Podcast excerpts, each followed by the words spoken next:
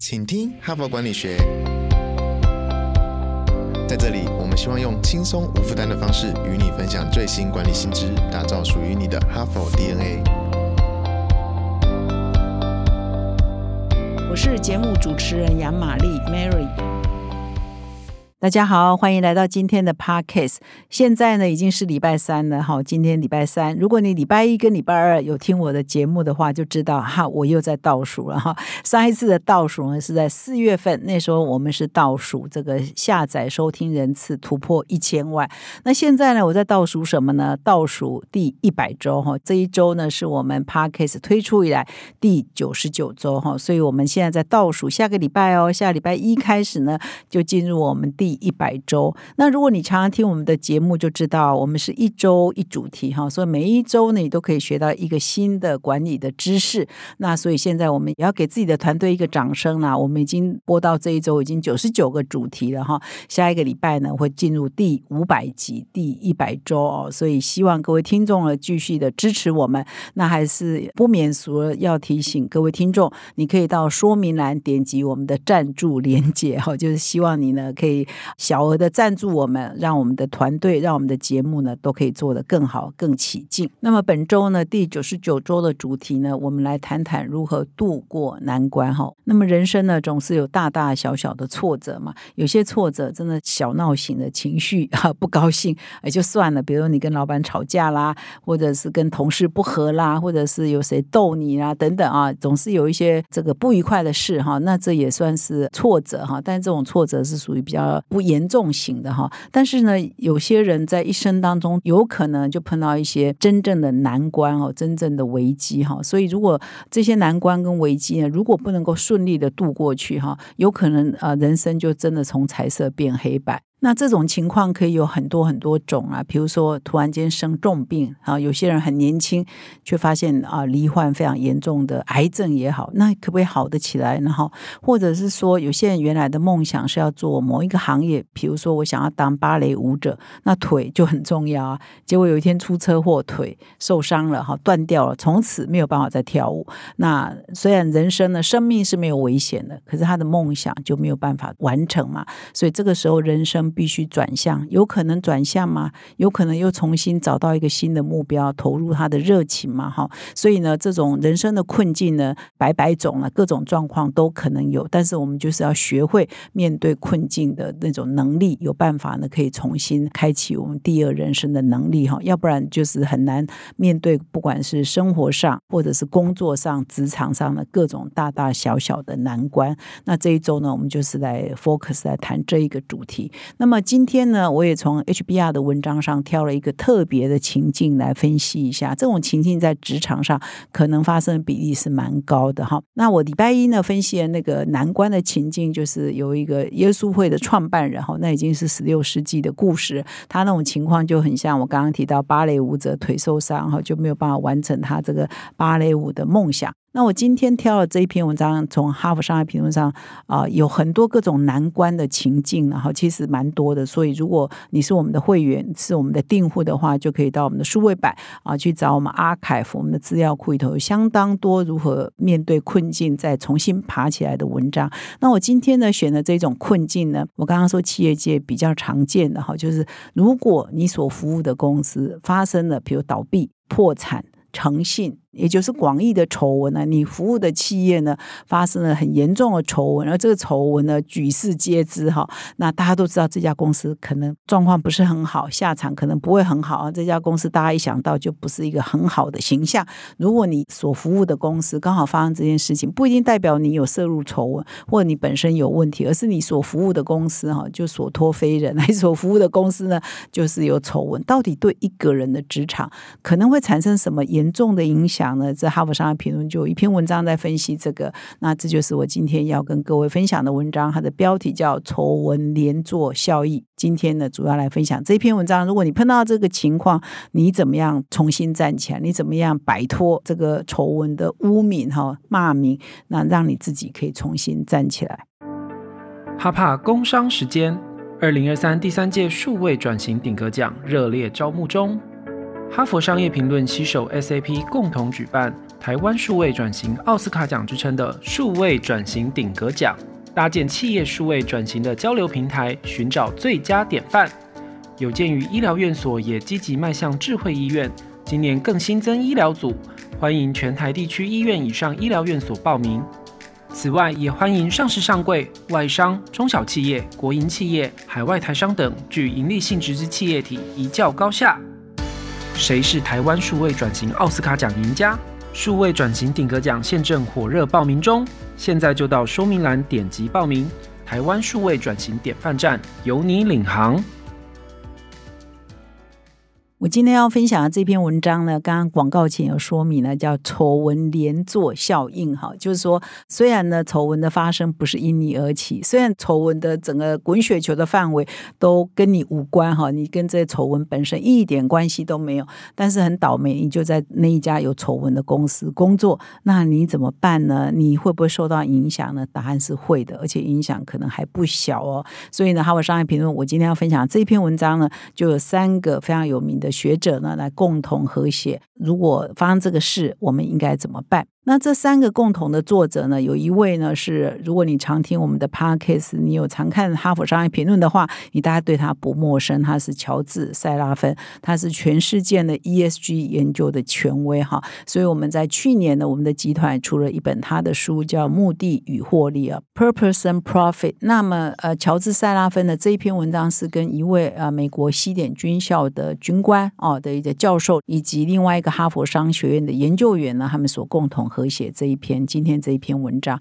那文章一开头就指出了，就是说举一个例子的哈，就是说，哎，我们一般形象很好的公司叫 Volkswagen 哈，福斯汽车啊，大家台湾人都很熟悉的。哎，曾经有一个很重大的丑闻哦，西方世界影响比较大，我不知道台湾的爱车的这个车友们或者是开车主知不知道这个事啊？哈，是二零一五年的九月，福斯汽车呢被检举哈，被发现说呢，他们在柴油引擎上呢刻意安装了一个控。控制软体，它可以伪造它废气排放水准。因为这几年来环保意识很强嘛，所以各国的政府呢对汽车的排放标准呢都有很严格的法规。所以呢，它是没有达到那个排放标准，可是它是造假哈，就是在你的你的那个软体上造假，所以你显示呢是没有超标，但事实上你是超标哈，这是一个很大的诚信问题，ESG 的危机嘛，漂绿的行为嘛，哈，所以一被揭发，然后证实的时候，那哇，这个。是很严重的问题，尤其是像这么大的一个呃车厂哦，而且是历史很悠久的一个车厂，那真的是整个形象都全毁，所以瞬间呢，福斯汽车股价就重挫，然后各国政府都开始展开调查，北美啊、欧洲啊、亚洲啊，各国政府都在调查说，哎，那我们呃出口到我们的国家的这一款车有没有类似的问题？那么全世界有一千一百万辆哈，一千一百万辆的福斯汽车哦，后来发现都安装了这种减效的城市。然后，就是软体作假了，所以这真的是超级大丑闻，所以福斯的执行长就被迫要离职嘛，其他高阶主管也都离职。发生的那一年是二零一五年，那一年也出现了空前的亏损，估计亏损高达一百九十亿美元哦，几千亿台币哦。那如果是公司发生这个丑闻，那这个是一个跨国的公司嘛？哈，你是一个墨西哥的工程师，或者是你是负责的是人力资源部门，你跟生产、你跟研发、你跟这个销售完全没有关系，你是人资部门，或者你是台湾的，比如说分公司的一位员工，你这些丑闻完全跟你没有关系啊。可是对不起，当当你的总公司发生这样的问题，你也会跟着遭殃嘛。所以这篇文章叫连坐哈。那所以呢，蛮有趣的。他这篇文章就在分析说，哎，他们就有一个很，你知道，哈佛的文章都这样，好几位教授做很多的样本的研究和调查，那就发现说，哦，不仅是我刚刚讲的那种情况，就是说，二零一五年发生丑闻的时候，你已经在这家公司服务，你正在这家公司服务，你不是相关的部门哈，就是发生丑闻的那个部门，呃，你会不会受影响？会的答案是会的，因为发生丑闻的时候，你刚好在这家公司，所以当这些人如果要转换工作的时候呢，其实呢，很多公司呢可能就有很大疑虑，不一定愿意雇佣你哈，这是一种情况。那么第二种情况是你一定会认为说。那对于旧的员工哈，比如说在二零一五年发生丑闻之前呢，曾经在这家公司服务的员工，而且已经离职哦，而且可能更久以前，比如说你是两千年到两千零五年，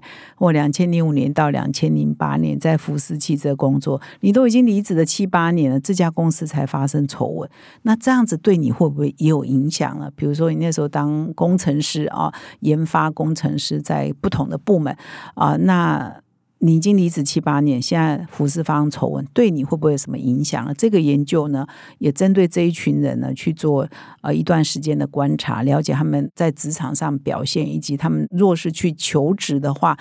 到底会不会碰壁？哈，做一系列的研究，结果发现说也会有影响哦，因为他们的履历表上出现了。呃曾经发生过丑闻，而这个丑闻呢，举世皆知啊，大家都知道了。哇，那如果写在履历表上，也会对他的工作未来的职涯呢，会产生一定的影响哈。所以他这边就说：“你以为没有影响吗？”答案呢是错的，是会有影响的。所以呢，他们就有一个很明显的这个结论，就是说，根据他们的研究就显示，啊，对于高阶主管来讲，如果他们的履历上曾经牵涉到有丑闻的公司，哈，那这一群人呢，他们在就业市场上就会受到蛮不利的影响。即便啊，他本人啊跟这个丑闻毫无相关，他事实上也是受害者了哈。那么他还有一个数据显示哦，那这一群以高阶主管为例，他们的薪资呢，因为他曾经呢被盖过这个。章嘛，丑闻和污名的那一家公司的章哈，所以他的高阶主管的薪资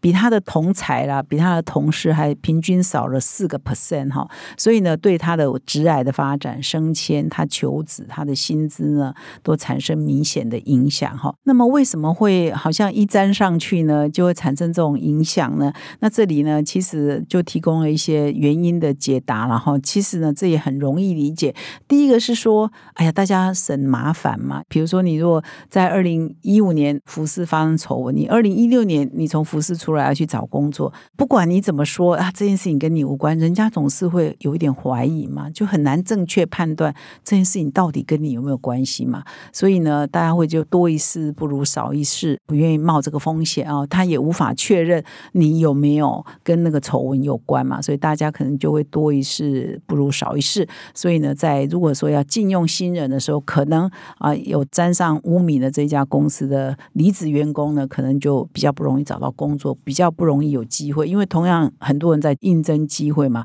他可能就给那些比较没有风险的人嘛。那么从这里呢，就可以以反映说，其实人哦不一定都是理性的了哈。所以呢，他这边就举了一个例子哦，就是一位欧洲的猎才顾问啊，他在接受这三位作者的访问的时候，他就提出了一个经验，就是说他呢这一位猎才顾问呢，曾经试图安排了，就某一家最近呢，哈，就他写稿那个时候，最近爆发出丑闻的某一个金融业的高阶主管哈，去面试啊，去应征某一个职位，那这过程呢就非常的辛苦，很困难。但是呢，深入去发现才说，哎，这一位高阶主管他的履历表上出现那一家有丑闻的公司，那是十年前的事。也就是说，这位高阶主管是十年前早就离开了这一家最近有丑闻的银行金融业。但是呢，这个他去求职的公司还是不愿意录取他，因为呢，这一位执行董事也就是负责面试这位新人哦，就是这位前银行高阶主管要来这边应征的这位执行董事呢，就说：“哎呀，这太冒险了！就算他已经离开那家银行十年了，可是我还是不知道他以前在那家银行到底是怎么样，而且会不会染上坏习惯呢？就是大家会怀疑说你在那边工作过，可能那家公司的企业文化不是很正常，不是很好的。”所以你可能染上一些恶习，有一些坏习惯，所以他就还是考虑呢，就不要录用他，因为他可能还有很多别的选择嘛，他就不一定要冒这个风险来录用一个曾经有丑闻的公司的离职员工嘛。哈，所以世界呢就是这么的现实，然后呢也相当的不理性，因为呢很容易可以证明说那个丑闻跟这个人一点关系都没有，可是大家还是选择不录用他哈，所以这就是现实的残酷了。那么现在呢这篇文章的最后呢就。有一些提醒哈，有一些建议给啊，这些倒霉的 上班族哈，假设你说你服务的公司刚好发生丑闻，这跟你也没关啊。本来它可能是一个形象很好的公司啊，比如说福斯不是公司很大。对不起，如果我们台湾的福斯不要误解我，我纯粹分享的是以前的故事，不是现在的状况哈。就是说啊，你会觉得说，我现在我本来进去的公司是一个声誉很好哦、名声很棒的，可是他后来出丑闻了，跟你也没有关系。可是呢，你就是这么倒霉，就是碰上了，那没有办法哈，人生你很难预料嘛哈。那如果说你碰到这种情况，那该怎么办呢？所以这三位专家就提供了一些建议给这些倒霉的 呃高阶主管也好，或上班族，就不小心染上这个有污名的公司哈，有丑闻的公司怎么办呢？他们就说有三个步骤哈，你慢慢调试过来。第一就是坦白，他这边用了一句话叫“真相是无辜者最好的朋友”，啊，就是你是一个无辜者嘛，你就是告诉别人真相，反而不要隐瞒啊。比如说你去应征什么工作，你主动交代嘛。我曾经在这家公司工作，可是这个丑闻的发生是据你了解是怎样怎样怎样，跟你一点关系都没有。而且你在里面呢，可能就是那件事情的过程呢，你如果了解，你也可以说明一下哈。总之呢，你就是坦白从宽，你不要 cover，你不要硬是呢要掩盖哈。你可能要主动交代。一样的，如果你是一个面试就是征才的公司啊，你如果面对这种来求职而可能来自一个有丑闻的公司的离职的员工或现职的员工，你也要主动问啊，这个丑闻的过程，好，这个丑闻的状况，你让你了解对方的企业文化，也了解对方的这个上班的一些态度啊，一些行为是不是符合你们公司的价值观然后，所以第一呢，就是要坦白。那么第二个步骤是要借用声誉哈，这边的写法叫借用声誉 （reputation） 哈。事实上，我在礼拜一跟礼拜二的这个分享里头谈我们怎么度过难关再站起来，都很强调这一点了，就是你要有好的人脉网络，你平常就要策略性的人脉网络，当你遇到困难的时候，你就有求救的对象，然后呢？第二个重点呢，前几天都有分享，你一定要平常就建立你个人很好的声誉哈。如果你平常在你的专业的范围内，在你的朋友圈就是一个很有诚信的、很有信誉的 reputation 是很好的人，即便你的公司啊染上了污名，有了丑闻，大家还是会。宁愿相信你，因为平常你就建立了一个这样的形象嘛，好，所以这个呢是第二个步骤，就是借用声誉。所以当出问题的时候，你就可以用，你就有一个声誉，有一个 reputation 来可以为你自己辩护嘛。而这个声誉呢，当然不是。此刻才建立，不是发生丑闻之后才建立，而是你从入职场开始，你就要建立你个人的声誉。所以这一点很重要，就是其实不一定要发生丑闻的时候才开始做，平常呢我们就要开始做。那么第三个步骤呢，就是修护嘛，你就是要慢慢的修护你的职位。那么这里呢，举了一些例子哈，就是我们修护职位的过程当中啊，其实有的时候可能我们就。必须要委屈自己一点，因为呢，谁叫你那么倒霉，就在一个有丑闻的公司服务呢？所以呢，他这边举了很多西方的故事，在讲说，比如说某某银行发生的丑闻啊、倒闭啊等等，那曾经在里面服务过的员工，可能是高阶主管或中阶主管，他现在要必须要被迫就要失业了嘛，他要重新另起炉灶，他可能就要去又要去同行找工作，那怎么找呢？所以他这边就举了一个例子哦，就是有一家这个也是银行。被查获诈骗公司的一个呃主管，他就要重新呢在行业内重新修复。呃，他的职务啊，重新站起来嘛，所以他不可能找同等规模的银行，他就去找一个比较小的公司。那在那里呢，重新建立他的这个知名度也好，或者是建立他的声誉啊，建立他的能力，希望有机会的可以跳到比较大的公司啊，或跳到比较好的职位啊。诶，结果后来这一个人就当上了这一家较小规模的银行公司的执行长哦，所以他又重新站了起来哈。所以这个修复啊，修复你的职位。修复你的专业还是需要一点时间，有的时候呢，也必须要委屈自己一下哈。所以虽然一切错都不是你产生的，但是有的时候呢，就是会发生这种倒霉的事情。万一发生在你身上了，你也要有办法呢，可以去面对这样的困境，重新站起来。以上呢是今天的分享，那么希望呢，这种企业丑闻的事不会发生在你的身上。我还是要提醒我们的听众哦，如果你喜欢我们的节目啊，你支持我们的话，请到说明栏点击赞助连结，就可以提供小额的赞助给我们。感谢你的收听，我们明天再相会。